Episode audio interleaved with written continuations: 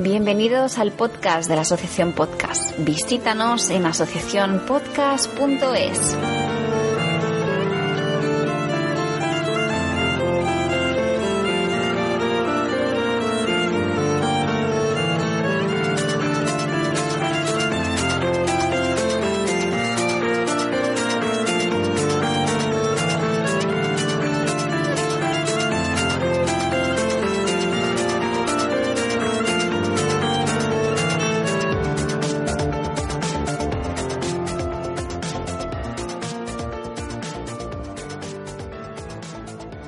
queridos escuchantes y estimados oyentes, os damos la más cordial bienvenida a una nueva entrega del podcast de la Asociación Podcast, un programa que producimos mensualmente con la máxima ilusión y ánimo para informaros puntualmente de la actualidad del mundillo podcastero, de las actividades de nuestra asociación y de todos los temas de interés para socios, simpatizantes y en general para el público que está interesado en esta maravillosa y cada vez más conocida forma de comunicación que nos apasiona, el mundo del podcasting.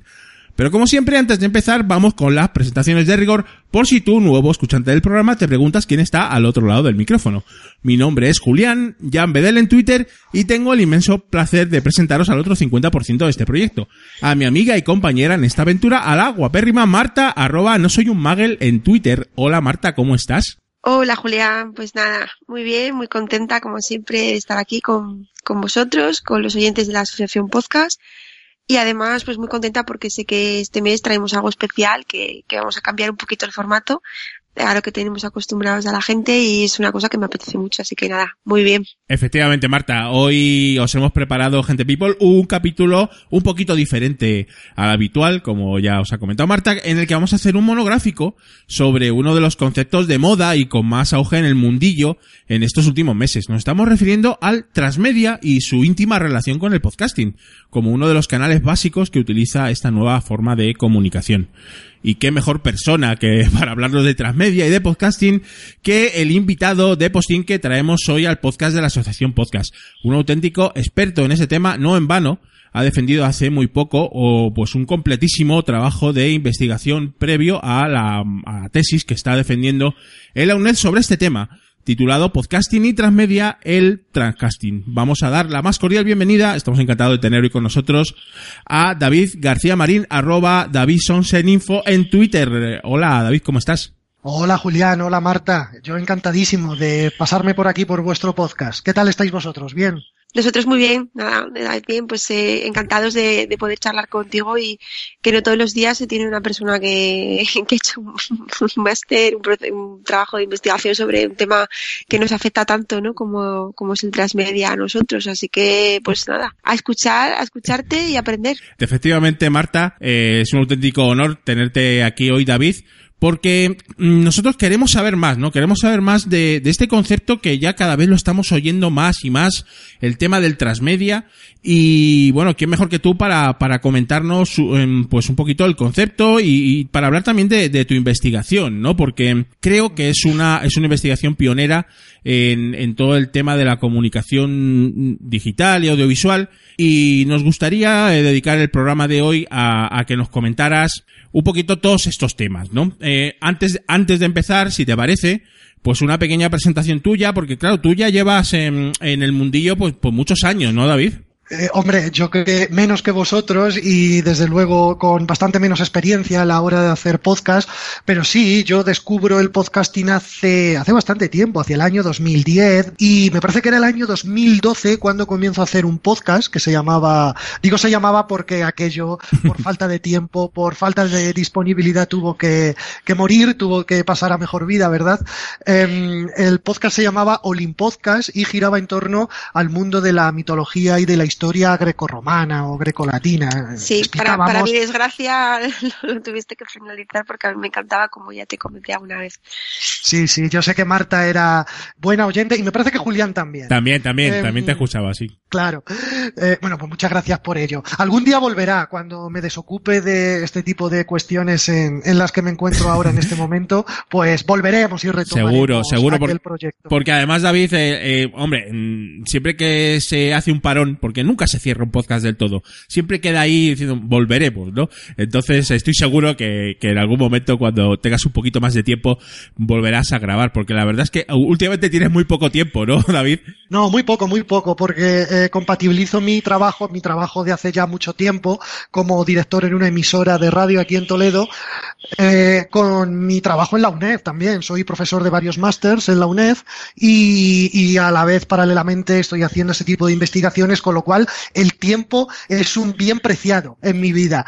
Y mm, lo que pasa es que, claro, eh, uno deja el podcasting desde el punto de vista de la creación, desde el punto de vista de la producción de este tipo de proyectos o de programas, pero eh, eh, yo he seguido más o menos ubicado en este terreno del podcasting, no lo he dejado del todo, porque todo el trabajo que yo últimamente he venido realizando en la universidad a través de este tipo de investigaciones están íntimamente ligadas, eh, todo este trabajo al mundo del podcasting. Del podcasting aquí en España, del podcasting nacional. Comentabas antes, no sé si era Julián o Marta, que esta investigación era, era pionera.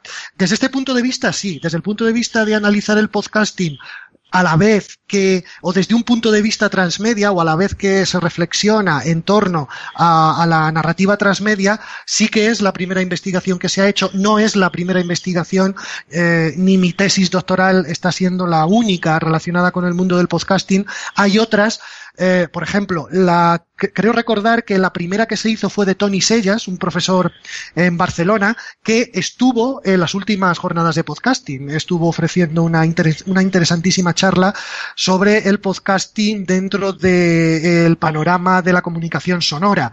Fue el último día, fue una de las últimas charlas muy interesantísima, la de Tony Sellas.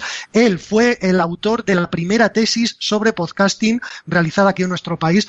Corría el año 2008-2009 aproximadamente cuando el medio pues estaba en una etapa ciertamente incipiente. Ha habido otros que también han investigado en relación con ello, pero desde este punto de vista de la narrativa transmedia, de las eh, dinámicas de convergencia, que luego podemos explicar exactamente a qué nos referimos, el podcasting no como medio, sino como hipermedio, que es dar un paso más allá. Desde este punto de vista, que son conceptos ciertamente novedosos, o por lo menos de la última era dentro de la academia, todavía no se había hecho nada aquí en nuestro país y se ha hecho muy poco incluso a nivel internacional.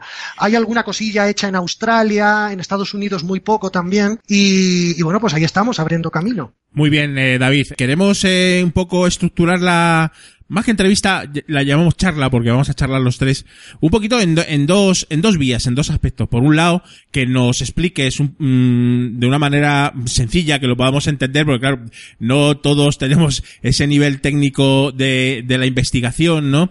Un poco cuál es el concepto de, de transmedia, cuál es el concepto de trancasting y, y un poco todos los, los conceptos que tú mueves en la, en la investigación. Y por otro, si nos gustaría saber también, eh, porque mm, yo creo que es eh, bastante curioso, pues cómo has hecho la investigación realmente, eh, un poco cómo has estructurado el trabajo, qué fases tuviste que implementar, cuánto tiempo te llevó, a quién has entrevistado.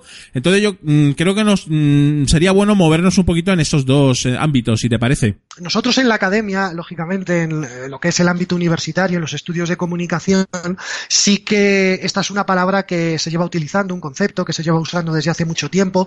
De hecho, se habla de narrativa transmedia, se habla incluso también de periodismo transmedia. De hecho, eh, actualmente estoy ejerciendo como profesor, como decía antes, dentro de un máster que se llama así, Periodismo Transmedia, que es un proyecto de la UNED con, con la agencia F, ¿no? El Transmedia. Eh, el primer académico que habla de transmedia es Henry Jenkins, allá por el año 2006, hace ya 11 años, y dice que mm, algo así como que eh, los relatos, más que los relatos, las, eh, em, los productos culturales ya no se hacen solamente utilizando una única plataforma. Es decir, cuando hablamos de una serie de televisión que apuesta por el transmedia, no solo se consume esa serie de televisión vía esa plataforma, vía televisión, como se ha hecho toda la vida, como se hacía en los años 80 y los años 90, sino que de ese producto central se crean extensiones narrativas que van en otras plataformas. ¿Qué plataformas? Por ejemplo, hay determinadas series de las que eh, se hace una película, de las que se hace una película que continúa el relato de la serie. Por ejemplo, de esa misma serie contando contenidos diferentes a los de la propia película, se construye un cómic. Esa misma serie se hace un libro, se hace un libro que además cuenta historias distintas a las que aparecen en el resto de plataformas. Todo eso es una narrativa transmedia, es decir, un universo narrativo que se establece en diferentes plataformas utilizando diferentes hilos narrativos a propósito de una única marca, a propósito de una única firma. Bueno, David, cuéntanos, y si esto, eh, esto que has comentado sobre el tema de la serie, en el tema del podcasting, ¿cómo nos podría afectar? Claro, el podcasting o un podcast puede operar dentro de un universo transmedia como los que acabamos de, de, trazar o de narrar de dos maneras. El podcast puede ser la extensión del producto core, es decir, por ejemplo, un caso concreto que además se explicó en las últimas jornadas de podcasting. El Ministerio del Tiempo es una serie de televisión muy transmedia, es quizá de las series, de los productos televisivos de ficción que más han apostado en nuestro país por la narrativa transmedia y una de esas extensiones narrativas que salían de la propia serie, del hilo central de la serie, era precisamente un podcast.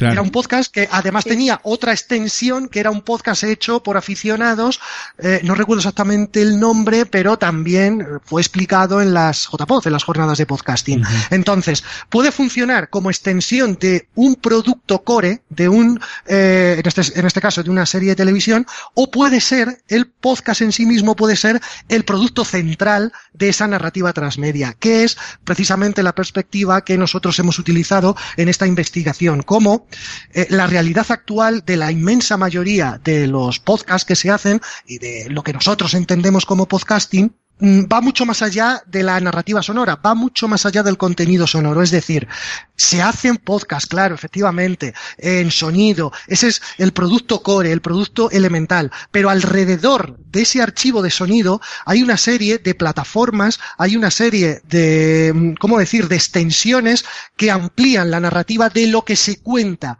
en ese podcast, que lo amplían, que lo complementan, que lo resumen, que lo extractan, que en definitiva construyen ese universo transmedia alrededor de ese contenido central que es el podcast. Entonces tenemos esa doble vía, el podcast como extensión o el podcast como producto central de la narrativa. Al hilo de lo que me has, lo acabas de comentar, dos preguntitas muy rápidas. Eh, en concreto, ¿qué, ¿qué plataformas serían las habituales para, para contener, el, o sea, para que el contenido eh, sea catalogado como transmedia. Me explico. Es decir, como has dicho tú, pues evidentemente el podcast es un canal, eh, eh, los vídeos pueden ser un canal eh, en un momento dado, un blog también podría ser, o redes sociales, es un poco todo, ¿no?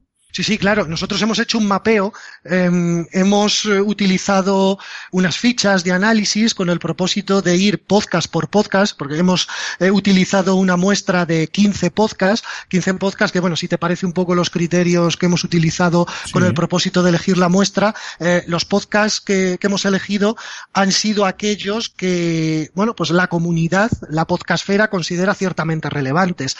Y qué mayor relevancia que aquellos que consiguen premios, ¿no? En las jornadas nacionales de podcasting, que además se hace por votación, etc, etc.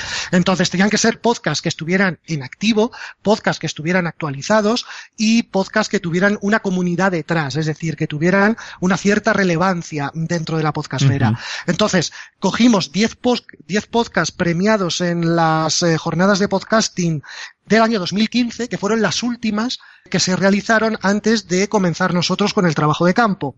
Y, y, además cogimos, seleccionamos cinco podcasts de manera no aleatoria, sino que adrede elegimos esos cinco estudios de caso porque consideramos que tienen una narrativa especial, que eran especialmente importantes para lograr los objetivos que planteábamos con nuestro, con nuestro trabajo. En total trabajamos con una muestra de 15 hicimos un mapeo de las plataformas que se utilizan.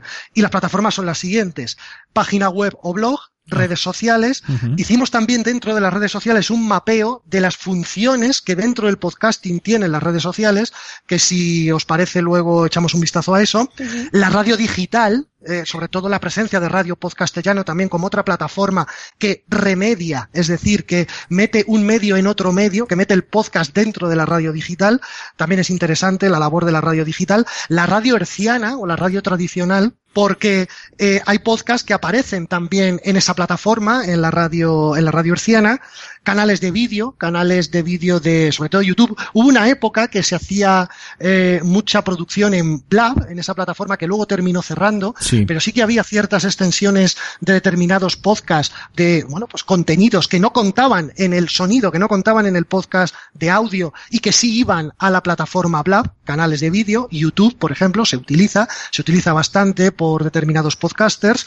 Eh, algo que se está poniendo de moda últimamente, newsletters, eh, hay newsletters o hay determinados podcasts que utilizan newsletters para compilar contenidos y de manera semanal o de manera mensual a sus eh, suscriptores pues les envían este tipo de productos, eh, la newsletter, aplicaciones para dispositivos móviles, Istocast, por ejemplo, tiene Sí, una aplicación Istocast para, tiene, sí.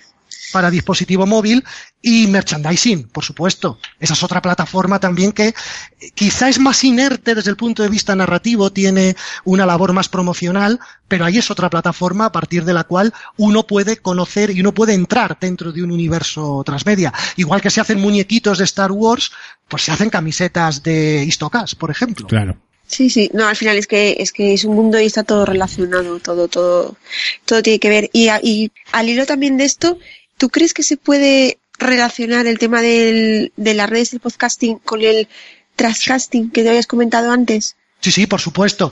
Precisamente esta es una de las estrategias que hay un apartado, hay un apartado que es eh, nuclear dentro de, este trabajo, que es la definición de los principios generales del, del transcasting, que sería transcasting es una palabra que yo no sé si es muy acertada o no, quizás sea un poco difícil hasta de pronunciar, pero sería la conjunción entre podcasting y transmedia. Sería podcasting transmedia, transcasting, que es un poco la realidad, insisto, es que eh, ahora mismo nadie hace podcast y se queda en yo subo mi podcast, lo cuelgo en Ivos y ya está. Ya todos extienden en redes sociales, todos expanden su narrativa en, si no todos, sí una inmensa mayoría, pues, en eh, grupos de comunidad vía Telegram, que no deja de ser otra red social. Eh, Sí, los blogs. Sí. Claro, lo- claro, ¿quién no tiene una página web? ¿Quién no tiene un blog? ¿Quién eh, no tiene merchandising? Eh, ¿Quién no aparece en Radio Podcastellano, no? ¿O ¿Quién no ha tenido o no ha hecho sus pinitos también en Radio Herciana? Eh, en definitiva, que eh, ahí se genera como decía antes, ¿no? Y yo, eh, disculpadme si soy reiterativo en la palabra, se genera un, un universo alrededor de lo que es el contenido sonoro que hace que el medio ya no sea solamente sonido. Claro. El medio desborda los límites del sonido. Y eso tiene implicaciones, además, en, en la labor del podcaster. Yo hablaba en las últimas jornadas de podcasting con determinados creadores, productores de podcast, y me decían, si es que muchas veces lo de menos es hacer el podcast. Es que a mí me lleva más tiempo preparar el escrito para la página web, preparar fotografías para la página web, estar pendiente de lo que pasa en las redes sociales, eh, grabar un pequeño anticipo del capítulo del mes que viene a través de YouTube, en vídeo. Al final, es más, todo lo demás que el medio exclusivamente sonoro. Es decir, lo que empezó siendo el podcasting en el año 2004 cuando aparece en Estados Unidos y cuando Gelado lo trae aquí a España. David, una pregunta al hilo de esto, porque claro, eh, todo este tema de- del transmedia, yo quiero pensar que cuando tú utilizas más de un canal para sacar adelante un contenido, también eh, es un trabajo importante adaptar cada contenido al canal que, tiene que ser, ¿no? Porque eh, quizás a lo mejor, eh, imagínate, es un ejemplo que ahora mismo me, surge, pues yo escribo un guion y hago un podcast sobre ese guion y publico exactamente lo que digo en una página web y me grabo, eso no es transmedia, ¿no? O no, o, o es transmedia, pero no evolucionado. Mm, ¿Cómo, cómo lo ves? Ese es un amplio debate que hay dentro de la academia. Em, realmente eso es crossmedia, es decir, coger el contenido de un medio y traducirlo a otro medio. Eso per se no sería transmedia, eso sería crossmedia, Ujú. el mismo contenido en diferentes plataformas. Pero aquí lo que se da es narrativa transmedia. A ver, hay mucho crossmedia en este tipo de proyectos de podcasting. Es decir, cuando tú coges el contenido, se me ocurre, por ejemplo, eh, un audio, un capítulo de un podcast y tal cual lo cuelgas en tu vídeo de YouTube con una carátula o con una sucesión de imágenes, eso no es transmedia, eso es crossmedia, es Ajá. coger un eh, producto de un medio y meterlo tal cual en otro medio. O por ejemplo, cuando Radio Podcastellano emite exactamente el mismo contenido que tú puedes escuchar en un podcast, en un podcast en iVoox o en iTunes, eso no es transmedia, eso es crossmedia.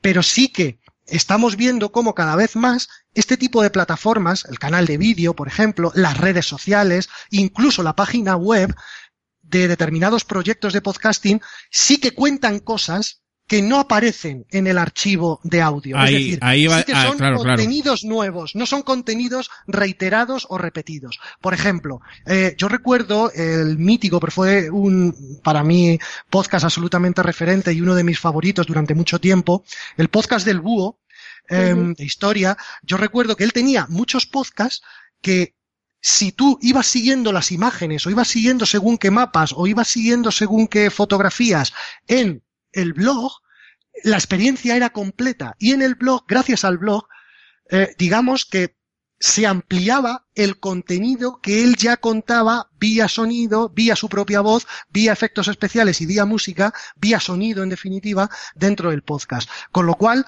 tú podías escuchar solamente el archivo sonoro, grabado, ¿vale? Te quedabas ahí y tú te enterabas perfectamente.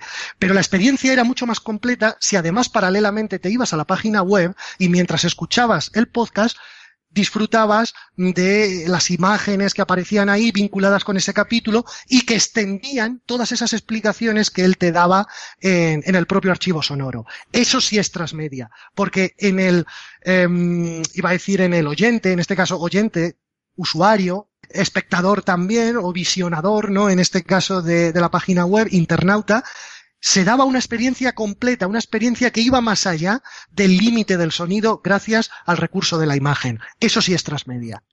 Lo que pasa, David, es que, bueno, eso da muchísimo más trabajo, como, como es lógico y normal. Eh, y, y, um, claro, mm, no sé si esto sería transmedia o no, eh, lo que te voy a decir ahora, y es, por ejemplo, en la serie, en la propia serie Ministerio del Tiempo, pero también lo hace, por ejemplo, un escritor, César Pérez Gélida, eh, un escritor de novela negra que, que tiene, que lanza libros al mercado, pero luego tiene en Twitter perfiles eh, ficticios de los personajes.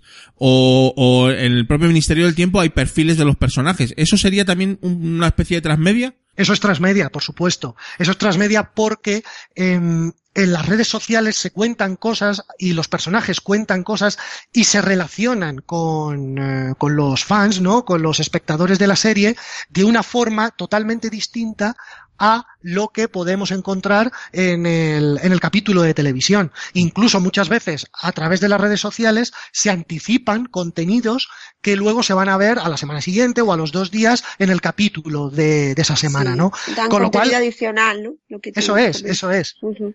Es. Por ejemplo, eh, un ejemplo muy claro para que se visualice y se, eh, y se quede bien fijado el concepto. Cuando los chicos de Porque Podcast, de cada anticipo, o sea, de cada capítulo que van a grabar, hacen un anticipo, pero no vía podcast, sino en YouTube hacen una especie de tráiler, entre comillas, de, de qué va a ir, de cuáles van a ser los contenidos y las temáticas de su próximo capítulo, pero lo hacen en otra plataforma diferente y con otro lenguaje diferente, el lenguaje audiovisual, en este caso vía YouTube, eso, eso sí es transmedia, porque Entiendo. están utilizando una plataforma distinta para anticipar un contenido nuevo, un contenido que todavía no ha aparecido en ningún podcast. Yo quería hacerte una pregunta que, a ver, seguro que te la han hecho un montón de veces ya, ¿eh? Y es como más personal porque me interesa tu opinión personal. Yo creo que en el tema de los podcasts, eh, bueno, sobre todo estos últimos años, eh, sí que estamos utilizando más el tema de transmedia, ¿no? Me refiero, eh, tenemos casi todos los podcasts, hablo en general, ¿no? Eh, ya tienen su blog, ya, bueno, somos muy participativos a nivel de redes sociales, que eso, bueno, yo creo que eso es como la marca de la casa, ¿no? De- del Ujú. podcast. Pues eso, tenemos ya merchandising, tenemos un montón de elementos de transmedia. ¿Qué es, ¿En qué fallamos? Si todos esos elementos de transmedia, más o menos, sí que los tocamos, eh, bueno, claro, a la medida de lo posible, siempre dependiendo del tiempo, ¿no? No somos, o sea, no, no todo el mundo dispone de tiempo eh, de, de trabajo de ocho horas, ¿no? Vamos a decir, pues para dedicar al podcast, pero bueno, que si más o menos esos elementos sí que los hacemos bien, ¿en qué, fa- en qué fallamos? Em, eso esa es una buena pregunta. ¿En qué se falla? Eh, no se falla en nada, realmente. Eh, hay un problema, sobre todo especialmente en nuestro país. Esto también se estuvo hablando, bueno, es casi un referente que aparece, o un tema, un contenido referente que aparece en muchas jornadas de podcasting y en muchos encuentros de estas características.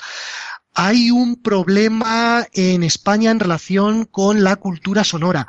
No hay cultura del, sonido, no hay cultura para la comunicación quizá no, pero sí para la escucha. Em, se escucha radio, pero eh, haya habido un problema con la radio que no se ha sabido adaptar quizá a, a, los nuevos tiempos. Y la, radio lleva haciendo el mismo tipo de programación décadas y décadas y décadas. Entonces, eh, ha habido muy poca innovación. La gente se ha acostumbrado a unos estándares determinados a la hora de escuchar sonido. Eh, yo creo que a nivel escolar también hay que incidir, hay que meter un poco el dedo en la llaga en la, en la educación no se hace una verdadera educación en la cultura del sonido, en la cultura de la escucha. La educación es muy audiovisual cuando se sale del libro, porque es puramente textual, todavía estamos anclados al libro de texto, pero cuando se sale del libro de texto es para poner algún vídeo o para, en fin, apostar por el lenguaje audiovisual. Y luego pasa una cosa también, que Internet es básicamente visual. Las redes sociales cada vez son más visuales. Los periódicos en, en, em, en, soporte digital en este caso los diarios digitales, cada vez se apuesta más, cada vez apuestan más por, por lo visual. Eh, eso tiene relación con la propia interfaz de Internet. O sea, Internet es una interfaz gráfica de usuario y per se por naturaleza va a potenciar más todo lo que tiene que ver con lo visual. Entonces parece que como que el sonido es siempre el hermanito pequeño, ¿no? Es el, el hermano pobre de este tipo de proyectos, que sí, yo hago una serie, pero mi serie es para que la gente la vea y luego, sí, si puedo ampliar un poco el contenido a través de un podcast, bueno, pues para los eh, aficionados también a este soporte o a esta manera de entender la comunicación, venga, pues vaya el sonido por ahí. Y luego, eh, Claro, aquí hay, eh, hay un libro muy, muy, muy interesante de Hinman, eh, es un estudioso de este tipo de cuestiones relacionados, eh, relacionadas con la red y con Internet y con la democracia digital. Se llama así precisamente The Myth of Digital Democracy, es en inglés, pero se lee más o menos de, de, forma sencilla. Y él tiene una teoría que dice que, que claro, que si, si es verdad o no aquello de que Internet eh, democratiza la comunicación. Porque sí es cierto que todo el mundo puede hablar en Internet, pero ¿cuántos son escuchados? O sea, ¿cuántos consiguen una masa de escuchas o de lectores a través de, de, la red, a través de Internet, que puedan decir, no, no, yo es que tengo una comunidad detrás y yo puedo monetizar o yo puedo vender publicidad porque tengo mucha gente detrás. Es decir, todo el mundo puede hablar, pero casi nadie puede ser verdaderamente escuchado en Internet. Y aquellos que son verdaderamente escuchados son aquellos que ya son escuchados fuera de Internet. Es decir, grandes medios, periodistas famosos, grandes corporaciones, grandes marcas. Esa es un poco la teoría, la idea o la hipótesis de este libro, ¿no? Y yo no sé si eso, pues, se aplica también al podcasting. Es decir, de repente llega el grupo Prisa, monta Podium Podcast y, y tiene posiblemente muchísima más audiencia que aquellos que llevan toda la vida, pero que no eran escuchados previamente en el mundo analógico, ¿no? En el mundo de los medios de toda la vida. Eso es una interesante reflexión, lo de todo el mundo puede hablar, pero ¿quién puede ser escuchado? Eh, sí, David, y al hilo de lo que has comentado hace un momentito, eh, yo sí te quería preguntar si mmm, no estamos con todo este tema del transmedia, no estamos pidiendo demasiado a nuestros oyentes o videovidentes. Y me explico. Si para cada contenido, para cada canal hay que un poco adaptar ese, ese mensaje y si se interrelaciona todo, al final, si no lo escuchamos todo, nos podemos perder cosas. No sé si me explico. Tiene que ser cada canal totalmente dependiente de otros, es decir, le estamos pidiendo a nuestros escuchantes que nos escuchen, que nos vean, que lean nuestras redes sociales, que lean nuestro blog, porque si no se van a perder cosas?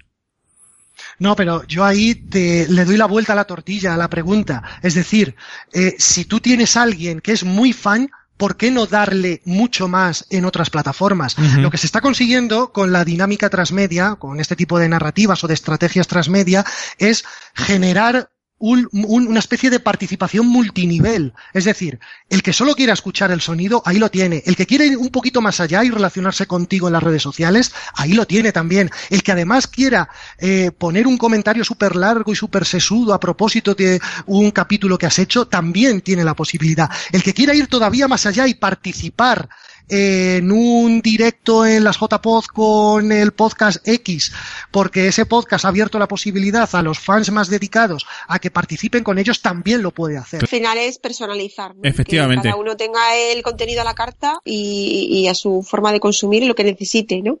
Claro, es que tú- tú vas a tener el fan muy poco dedicado que solamente va a querer escuchar, y no todos, pero sí los diferentes capítulos de tu podcast, pero tú vas a tener el fan súper, súper, súper fan que te siga allá donde vayas, que, eh, eh, fijaos, antes en las JPOZ incluso se hacían encuentros con, Sí. con podcasters, ¿no? Con podcast. Eh, eso ya es para el fan súper dedicado, ¿no? Para Claro. el fan que, que está pendiente, que eh, no solo oye el podcast, sino que además quiere conocer, ¿no? Al propio eh, podcaster, ¿no? Al propio creador. Con lo cual, la pregunta es, ¿por qué no? Porque además, esos fans, invertir en esa comunidad de fans más dedicada, es absolutamente fundamental y de eso todas las marcas se están dando cuenta. Em, volvemos al Ministerio del Tiempo, que está sonando aquí en repetidas oportunidades. Hubo rumores de que Televisión Española quería eh, cargarse la serie después de, creo que fue la primera temporada. Finalmente no se la cargó gracias precisamente a la acción y a la presión en redes sociales que hicieron quién? ¿El que ve solo el producto televisivo? No. El que además escuchaba el podcast, estaba pendiente de las redes, el que estaba pendiente de los personajes del ministerio en Twitter, etc, etc. Esos son los que se movilizan, esos son los, eh, los evangelizadores de tu marca y esos son los que al final te pueden sacar las castañas del fuego en un momento determinado. Entonces, apostar por una narrativa transmedia multinivel en lo que a la participación, en lo que a la dedicación se refiere, es apostar por construir una comunidad que le va a dar al fan más dedicado siempre chicha, siempre alimento y, y además es un fan que siempre tiene hambre. Con lo cual, eh, yo creo que es interesante. Es interesante que si yo tengo un medio, si yo tengo un producto cultural, un producto mediático, tengo que intentar poner mis focos y mis esfuerzos en construir este tipo de comunidad, en construir este tipo de, de, de, sí, por supuesto, de gente que te va a seguir de manera muy débil, de manera muy simple, pero ¿por qué no? También para aquellos que, que, que, que- son fans tuyos y a los que les gustas de verdad. Y sobre todo, David, porque cada vez son más los segundos, porque ya la, la propia evolución de Internet y de en general la sociedad eh, lo, lo facilita, ¿no? Porque ahora ya, pues bueno, sobre todo, pues la gente más joven, sobre todo, pues ya no, no consume un único canal, consumen muchos a la vez, ¿no? Entonces, eh, está, evidentemente es eso, ¿no? Yo más que nada lo comentaba porque mm, puede, puede haber cierta, entre comillas, ¿eh? No, eso sí, eso es, es una opinión mía muy personal. A lo mejor ah, puede haber algún, algún productor de, que utilice el transmedia de manera un poco, no sé cómo llamarlo, civilino o un poquito tramposo, eh, el cual empezará a hacer cliffhangers por todos los lados para que consuman todos sus canales a la vez sin dar un contenido, digamos, más concreto. Eso, eso es lo que me refería antes, ¿sabes?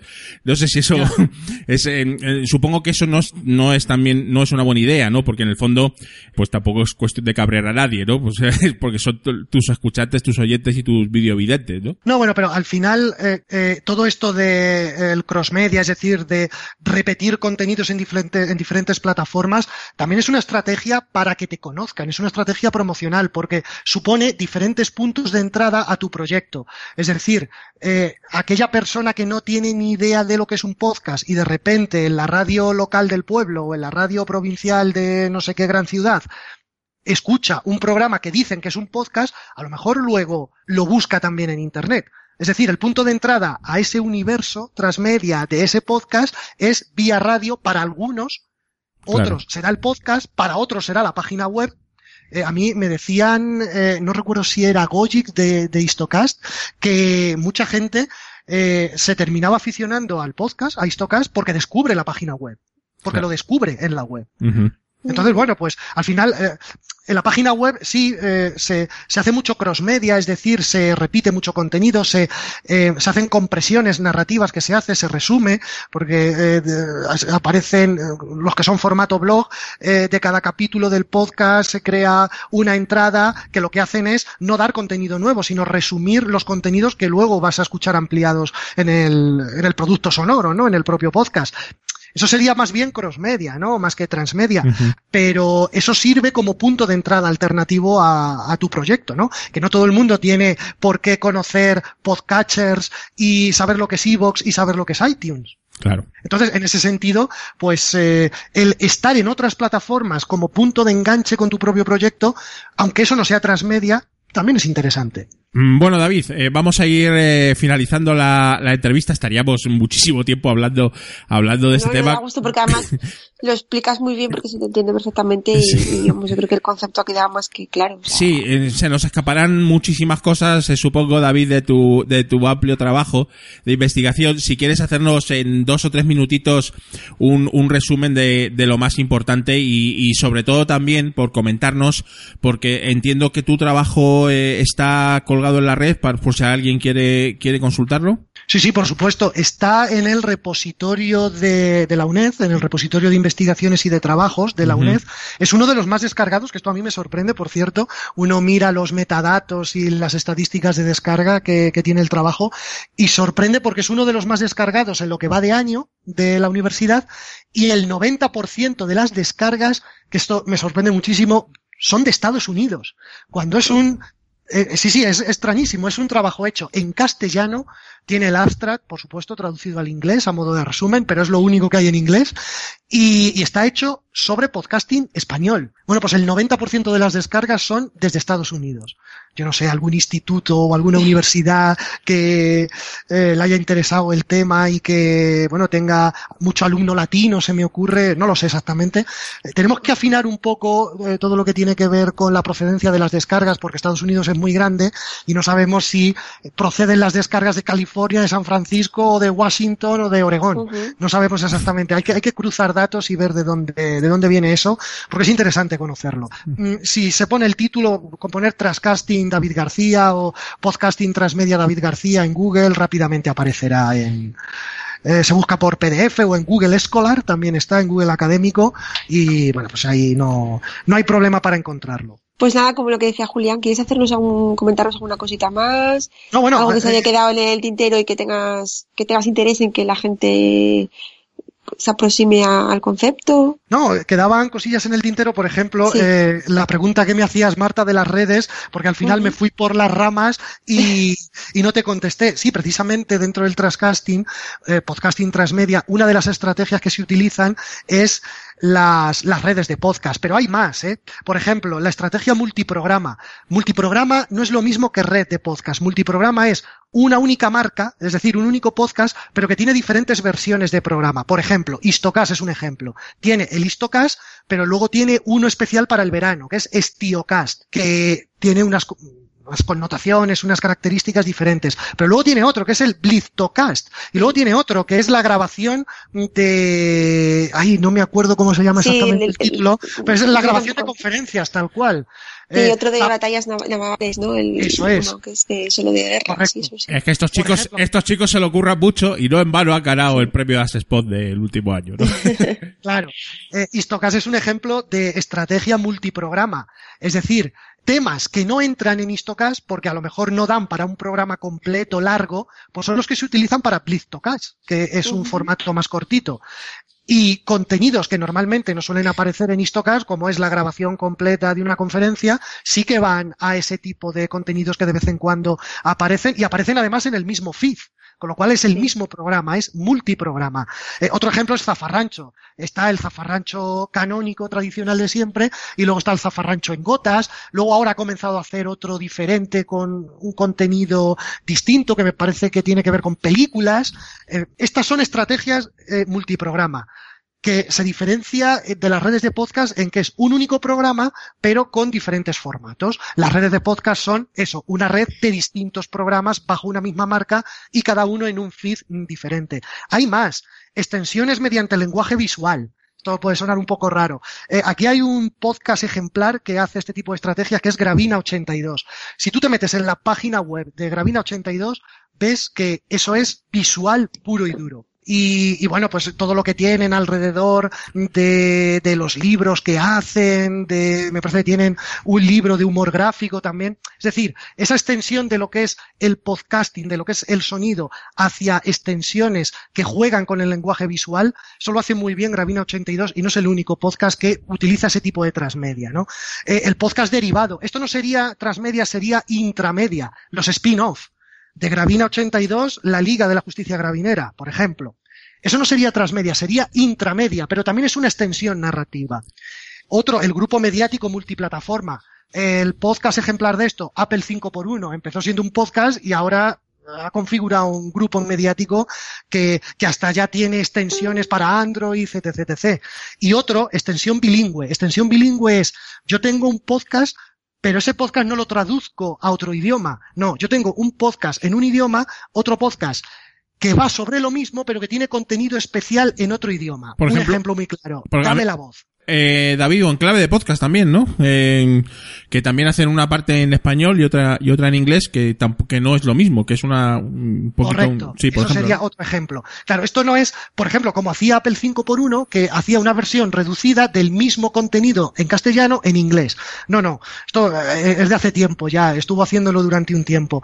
Eh, lo que hace Dame la Voz, y mediante esta estrategia de la extensión bilingüe, es yo tengo mi podcast en castellano con un contenido y esa misma semana hago otro más o menos de la misma duración en catalán, pero que no es la traducción del otro, sino que es un contenido diferente. Eso es una extensión narrativa, además con sus respectivas extensiones en redes sociales para cada uno de los dos podcasts, con sus diferentes apartados dentro de la página web, con lo cual, bueno, pues eso sería una estrategia de transcasting o de podcasting transmedia. Y ya para terminar, eh, con esto de la monetización, eh, lo estamos viendo, se utiliza la lógica transmedia para el tema de monetizar. O sea, todo esto de si tú quieres eh, contenido adicional vía Patreon, eh, tienes que pagar X, lo que sea, y te damos un vídeo o un programa especial de no sé qué. Eso es transmedia, eso es utilizar con una visión mercantilizada, con una versión comercial, con una visión comercial, las estrategias transmedia. Claro. Del podcast al que tiene acceso todo el mundo, contenido sonoro,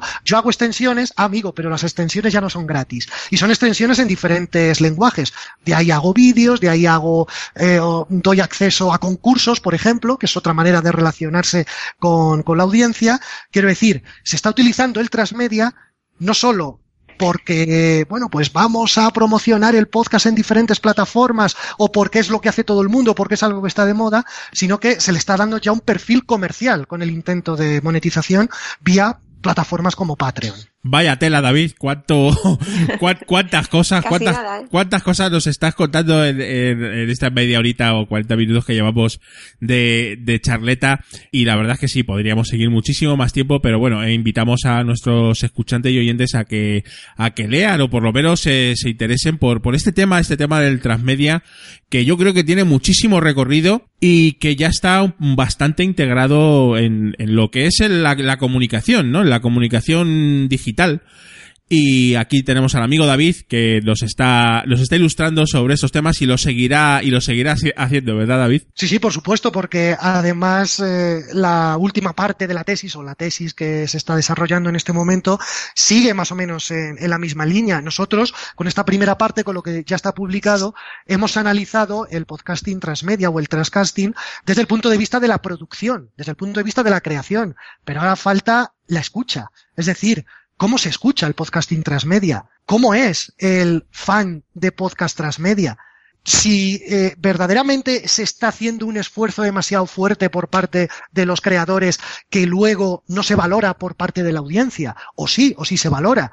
Eh, ¿Cuál es el punto de entrada habitual a un proyecto de podcasting? Ese tipo de cosas no están analizadas y no están estudiadas. No están estudiadas porque ni siquiera, eh, digamos que se había estudiado esta dimensión transmedia del podcasting desde la propia creación. Pero aquí eh, eh, todos sabemos que está el debate este y sobre todo eh, todo lo que tiene que ver con la monetización, con cómo llegamos mejor al oyente, cómo seducimos mejor al oyente, cómo seducimos mejor además a aquel que todavía no es oyente, cómo llegamos mejor al consumidor de contenido digital con el objetivo de que nos conozca.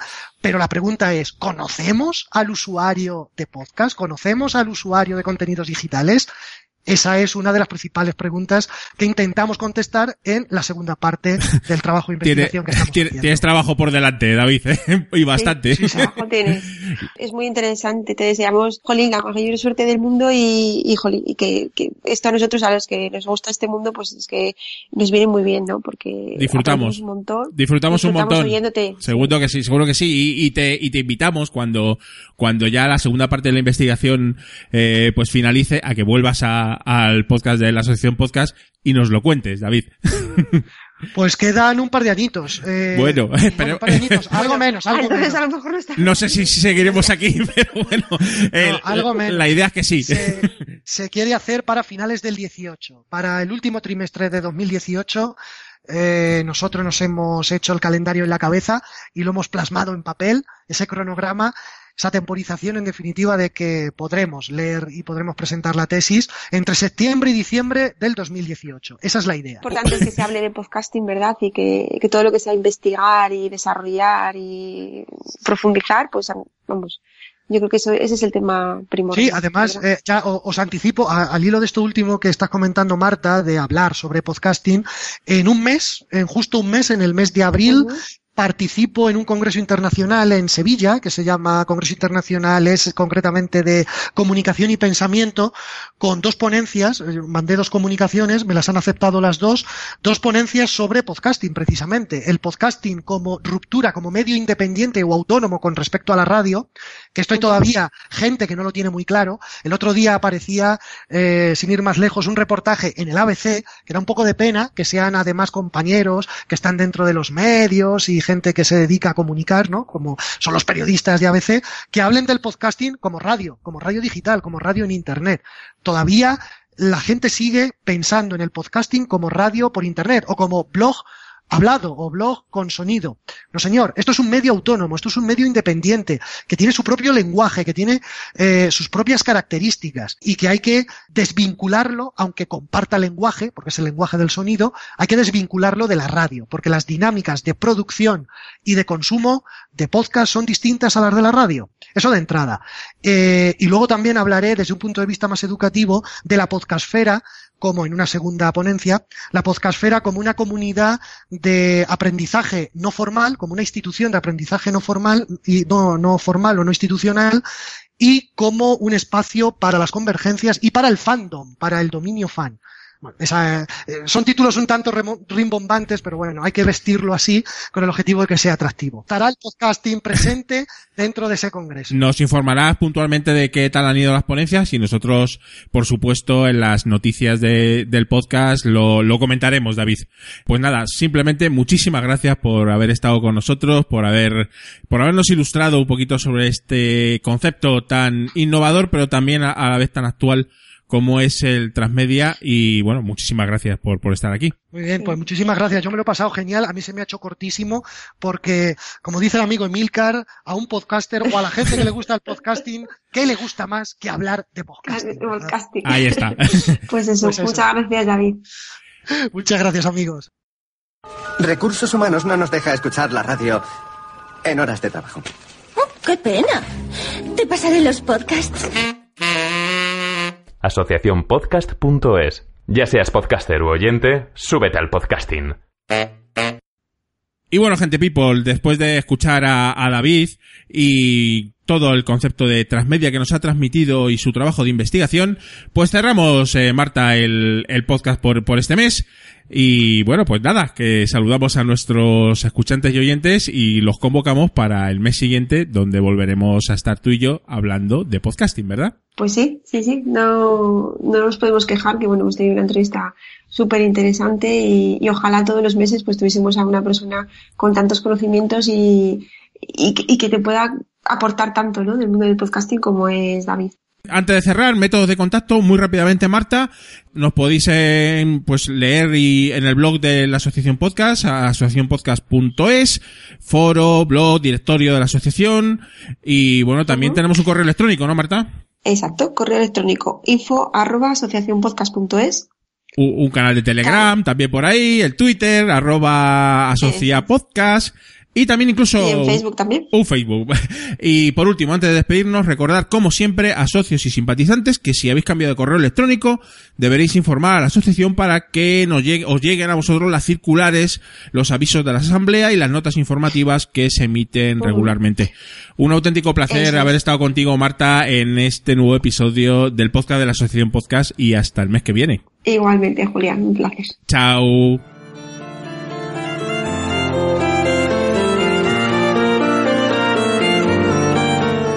Recuerda que puedes hacerte socio simpatizante escribiendo a info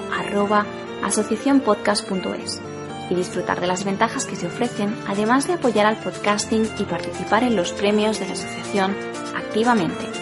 Muchas gracias y que pasen buen día.